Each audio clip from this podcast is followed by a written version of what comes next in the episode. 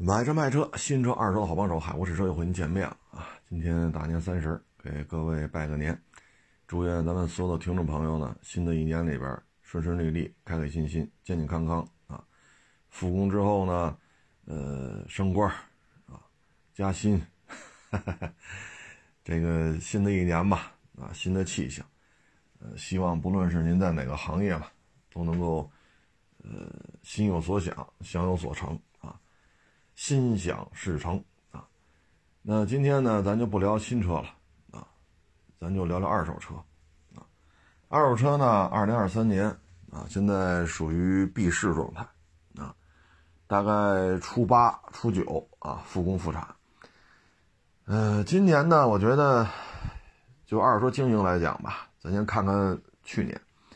去年呢，像北京啊，因为全国的数据我也不太清楚。我只是在北京做这个买卖。呃，去年呢，北京地区二手车的交易量下降百分之十六，啊，交易额下降百分之二十七，也就是说呢，客单价下降了四分之一到三分之一之间，因为是交易额百分之二十七，二十五呢，这是四分之一，啊，嗯，要是三十或三十二三呢，这就三分之一。它交易额下降了二十七，也就是说大车的交易很困难，大车的交易量很困难，因为什么呢？前面还有一个叠加，就是交易量还下还下降了，就成交的这种过户次数啊，这个过户次数下降百分之十六，啊，等于就是说过去你卖一百台车，假如说你的过户金额是一百万，啊，平均一台车一万。那现在这一百万，这一百辆车，只剩下八十四辆，啊，只剩下八十四辆，然后呢，这个一百万呢，又下降二十七，只剩下七十三万。您算算，一百辆一百万，现在呢八十四辆，啊，七十三万，也就是说，你的客单价有一个明显的下调，下调到什么程度呢？相当于一百台车，一百万的，就是每台车一万嘛，就是一百万的交易额。那相当于现在八十四台车，七十三万，那相当于现在每台车的成交价只有八千六百块钱，啊，所以这个相当于你的大车销售异常的困难，啊，所以这就是二零二二年北京的这个。二手车的这么一个现状吧，啊，这也就是咱们之前节目当中一直在说啊，什么 G 六三不好卖，啊，呃，什么这个阿尔法不好卖，啊，这也不好卖，那也不好卖，啊，嗯，所以这个做大车吧，我们要回顾的话呢，相当于，嗯，做大车赔的相当厉害。但是呢，现在一个趋势是什么呢？我对吧？我要做二手车，那肯定得拍点小视频呀，啊，做一些自媒体啊。那怎么能让我显得这个特别高端大气啊？牌面不能输嘛，对不对？一个非常大的展厅，啊，十辆八辆，这拍起来没法看。像我原来展厅里多的时候三十多辆，那一上镜头也不显多。因为没有那种车山车海的感觉，三十多辆车还是少，但是作为我来讲，这已经是极限了，再大弄不了了。但是为了好看呢，啊，为了争这个牌面啊，好，你就找外边的钱，啊，比如说原来八个车位六个车，小门小户小家小业，好，我视频拍的好啊，啊，在我们省我这第一啊，那怎么办？扎钱。有人就给你投资了，所以这时候你会发现，这买卖你只是一个表演者，你只是一个主持人。你虽然说还是有可能你还是法人，但是你实际上资金的占比已经很少了。你说您就八个车位六个车，人家哭嚓拿两千万了，你能不让人做大股东吗？那这种情况是错误的吗？不是。适者生存，咱不是批判这种行为，咱只是说适者生存，但是在。二零二二年大车卖不动的情况下，你拿来的钱，人家自然是有要求的，不是白给你用，啊，那这个时候就会出现投资方的诉求，在残酷的市场环境之下，他的诉求得不到满足，啊，所以说为什么说诉讼量高，啊，这个就是希望各位呢，新的一年，如果说还要通过外来资金来扩充自己的门面，那一定要事先要谈好。二手车这行业利润越来越薄，风险越来越大。如果不信，你蓦然回首，看看二零二二年。所以一定要之前把这事儿说清楚，不要觉得我能拍好小视频，车卖不出去跟我没关系。你这个时候说跟你没关系，这话不好使啊，所以你会面临连锁的诉讼，无穷无尽的诉讼啊。所以说要攀摊一个大饼。啊，摊一个大饼，看上去华丽丽的，这心情都能理解，因为我也拍视频嘛。三十多辆车是我也拍，显得车多吗？不显，这我自己还看不出来吗？我自己能够拍，我自己也能够剪，我自己也当过导演，我自己能写剧本，我承接过商业制作，这些镜头里的感觉，我我再不懂，我也略知一二吧。奢华的装修，一望无际的展车，这个在二二年应该说是很很痛苦的，啊，所以二二年呢，我认为的主基调是什么呢？降低成本，缩小规模。但是很多时候呢，投资人上赶着，再加上自己初当大网红，心态控制不了，啊，初当大网红，心态也是越来越飘，所以我觉得二三年呢。呃，市场应该不会太再比二二年差，说在二二年基础上再降十六个点，啊，交易额再降二十七个点，这个不至于，啊，应该不会这么惨了。呃，当然有有起有落啊，也不见得一定就咔咔咔正向增加十六个点啊，但是不能说再这么惨啊。但是呢，事先一定要跟投资人说清楚，啊，要不然你很难办。很难办，啊，嗯，所以说二二年我们总结一下呢，就是做大车的没法盈利。你卖十个大车，可能你有俩挣了钱，有仨不赔不挣，那五个全赔。你这亏损额太多了。去年到什么程度啊？汉兰达赔三万，G L 八赔五万，就像这样的不算豪华车。啊，汉兰达和别克 G L 八怎么算？它也不是 G 六三、劳斯，它跟那个不是一个段位啊。很常见，很常见。汉兰达赔三万，G L 八赔五万。年初的时候呢，像这国三这事儿，那传闻一落实，说择机不让进五环。国三的车，去年上半年，啊，你说一个零零六年、零七年的凯美瑞。雅阁，你能挣多少钱？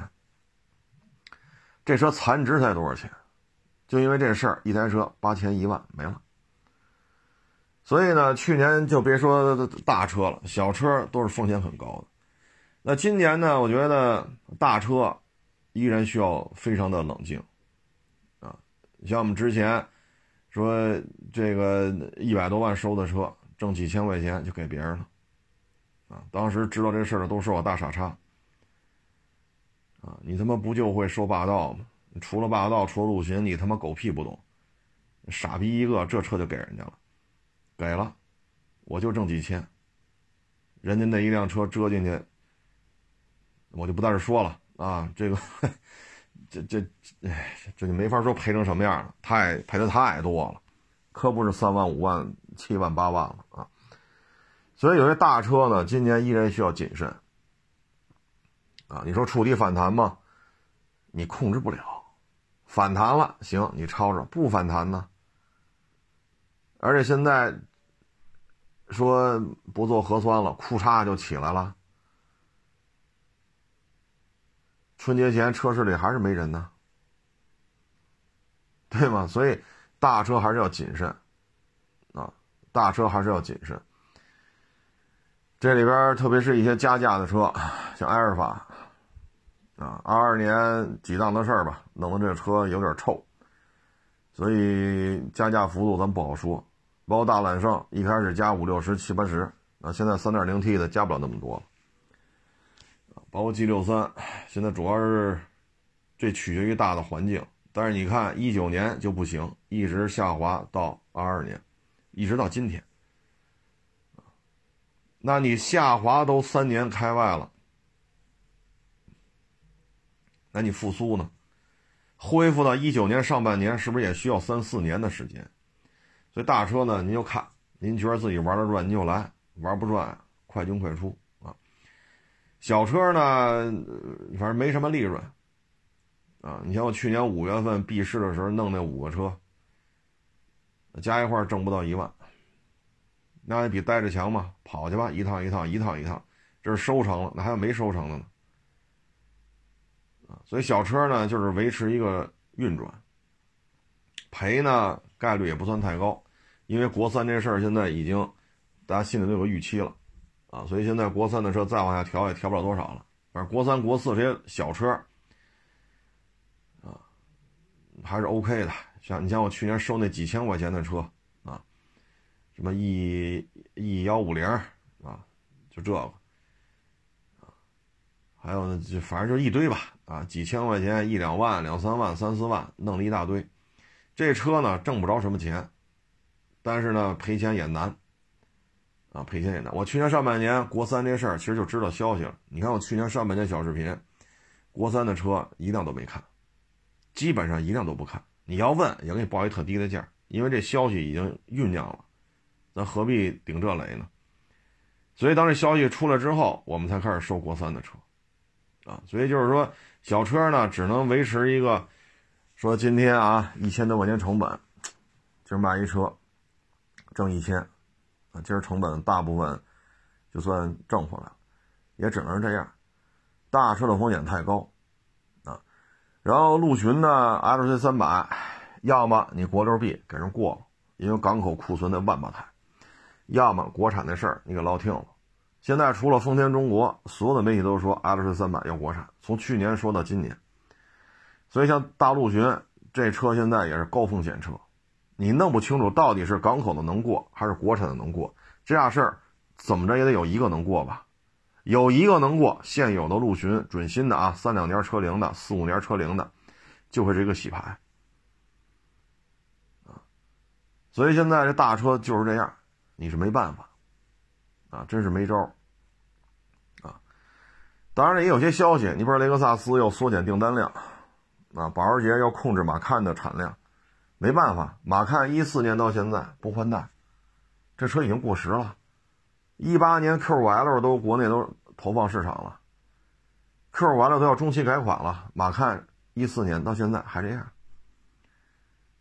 十个点、二十个点，这都不叫优惠。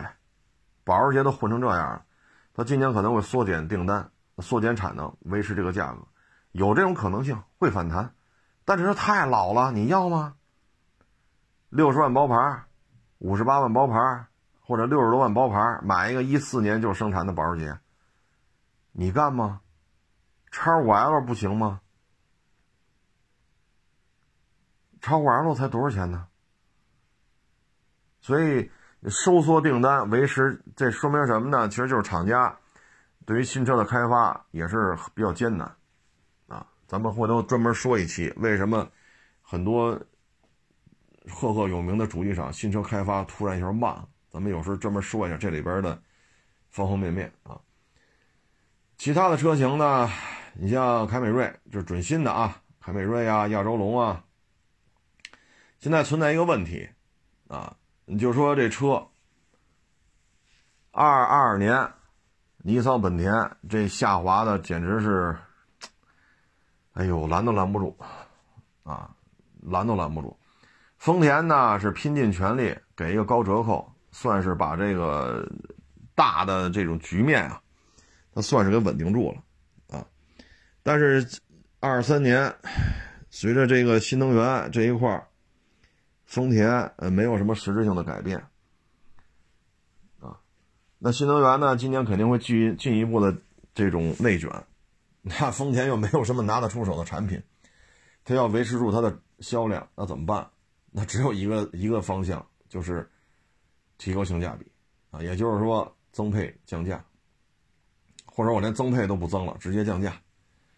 现在凯美瑞的优惠基本上三万三万多，啊，那之前凯美瑞就是万把块钱。之前咱们说过，二二年年初的时候咱说过，凯美瑞就是丰田和本田的销量差不太多的情况下，本田是靠大折扣做出来的，丰田是靠小折扣做出来的，所以两家销量差不多的情况下，谁挣钱？二二年年初的时候，咱录这节目就说过这问题，但是现在丰田也是走大折扣了，凯美瑞三万，啊，当然有的网友说三万五三，那是您当地啊，反正大概齐就是三万左右。那如果说他要维持住这个量，啊，不要成为第二个本田或者第二个日产，啊，那他怎么办？那他能做的就是降价，啊，所以你今年收准新的汉兰达，准新的。呃，凯美瑞，啊，就这些丰田车也是要格外的注意。厂家一旦扛不住了，上半年啊，说销售业绩实在是不行，比去年同期相比还差，那只能用降价的手段。你像雷凌不就是吗？三缸的九万左右包牌，而刚上市的时候这车十一万包牌。这车拢共三缸的雷凌也没上市多长时间。那您开十一万包牌，开一年过来再一卖，新车九万多点新车九也赶上去年购置税减半了，这新新车就是九万多。那你说这车多少钱收？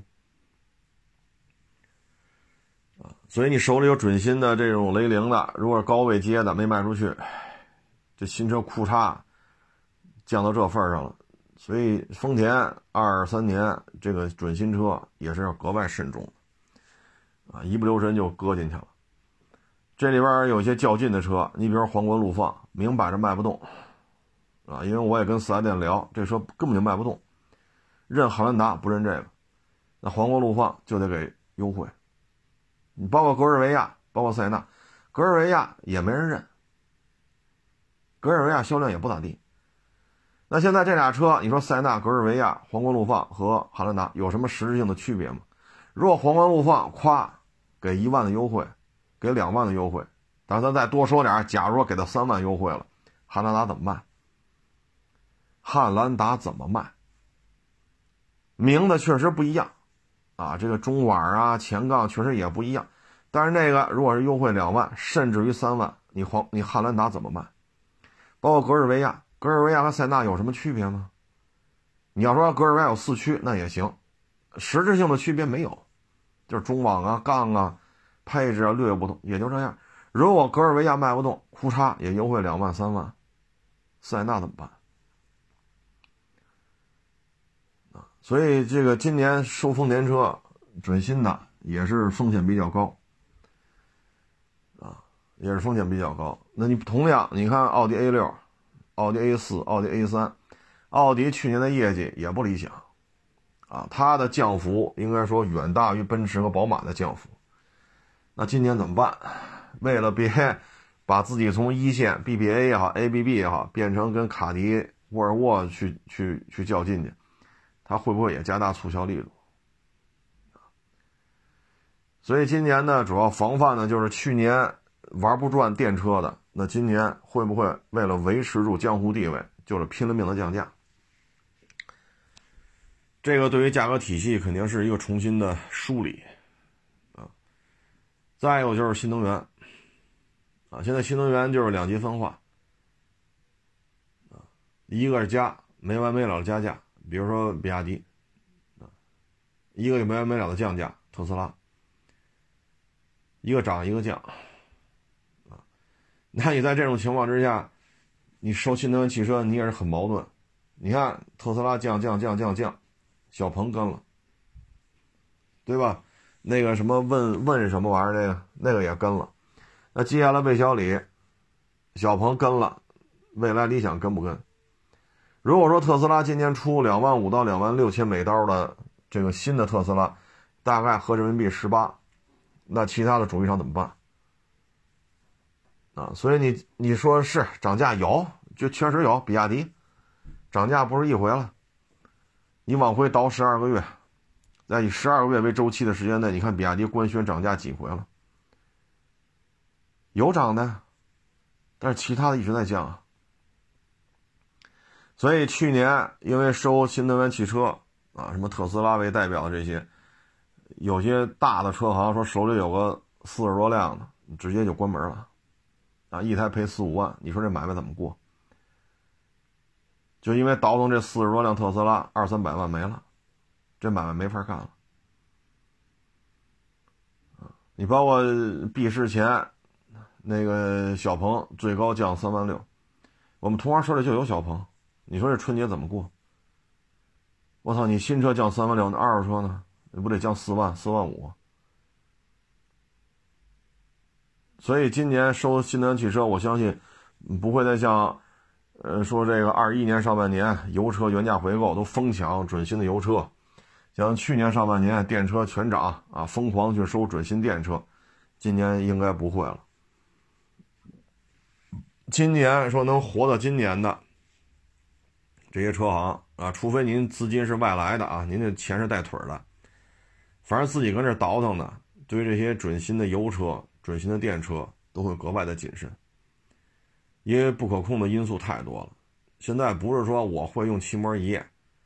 我知道那是 A 柱、B 柱、C 柱、D 柱，啊，我我知道哪个是下摆臂，你知道不知道没用，啊，因为你预测不了市场的变化，特别是这种，就像刚才说的，说我为了这视觉效果，是吧？这华丽丽的展厅，一大片车，唉，你融的资越多，你的股东越多，你的金融成本、你的管理成本就越高。啊，比如说这展厅，啊，原来我可能就没这么多钱，现在库嚓弄一个大展厅，啊，车位上百，室内的装修奢华，什么这个那这全摆上了啊，比北京车展还豪华。那现在这个展厅，比如人家库沙，比如你找了五个股东，这投三千，那投两千，您自己只有几百万，这投三千万的说我要弄一车摆这卖，你能拦着吗？然后人家投三千万，人有自己的收车渠道，有自己的销售渠道。这个投资一千万，人有自己收车的渠道，有自己的销售团队。等于你展厅里这点销售你都控制不了。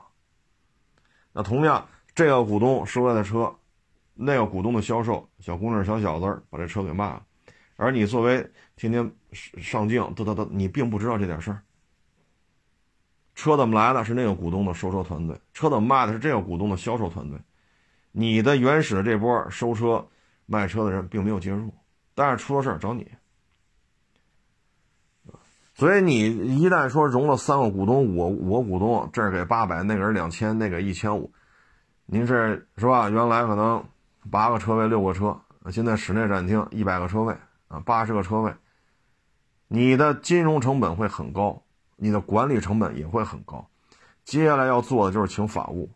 因为这种纠纷太多，不可控，啊，不可控，所以这个不是说我在这编，而是现在身边就有车行就是这样，这是我们亲眼看他起的家，亲眼看他走上鼎盛，也亲眼看到他法务比销售还忙，所以这个这个融资去做二手车错误吗？没有错误，法律不禁止他就可以做，我们也不是要批判的，我们只是提醒。管理的能力能不能驾驭？你管理的空间能不能驾驭这么大场面？你 hold 不住的情况下，就不要这么做，因为你所得到的这些大的展厅，其实很多车不是你的，你所得到这大的展厅，这展厅租金你也交不起，你只不过小视频拍的好，但是最后败名声，败的也是自己。你可能不是法人，你可能是法人。但最后败名声，败的还是自己。你可以去短视频平台买位置，这个那这都没错。我不是批判这种行为啊，有钱你就干，有钱能烧你就去烧这些钱，烧钱买位置，烧钱买直播位，买这个买那个，买焦点位。你出多大名儿，现多大眼。为什么？因为你的交易从收到卖，你根本就管不过来。不是说我花钱雇两个人就能怎么着。那我当年。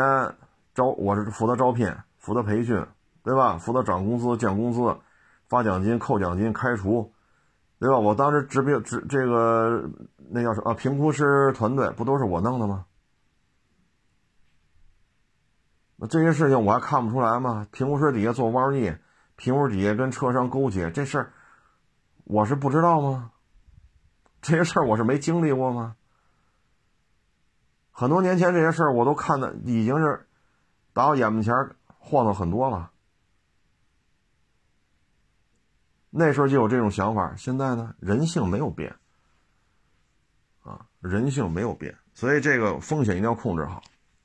总而言之呢。二三年，我觉得大的形势可能不会再快速下滑了，像今年似的，交易量下降十六个点，交易额下降这么二十七，交易额下降百分之二十七，今年不会再出现这么恐怖的数字了，可能会稳一下，稳一下呢，再加上没有这个避市，就是疫情避市没有了，去年避两回。啊，那今年可能也不会了，所以相对而言可能会好一点，但是一定要注意防护防这防控风险啊啊！所以这些包括再提醒各位吧，还有这个打一些擦边球什么的，现在行业法规、行业的规矩都变了，嗯，别玩太大，玩太大的话都会出事儿啊。嗯，总而言之吧。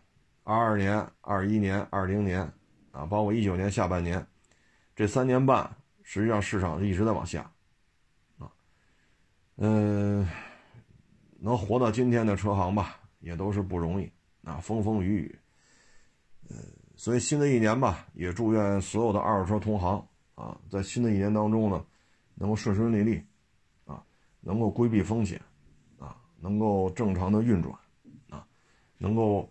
心有所想，事有所成，啊，给所有的同行拜年了啊！祝愿二手车行业，啊，包括平行进口车，包括四 S 店的新车，包括汽修厂，啊，呃，在新的一年红红火火，啊！谢谢大家支持，谢谢大家捧场，欢迎关注我新浪微博海阔试车手。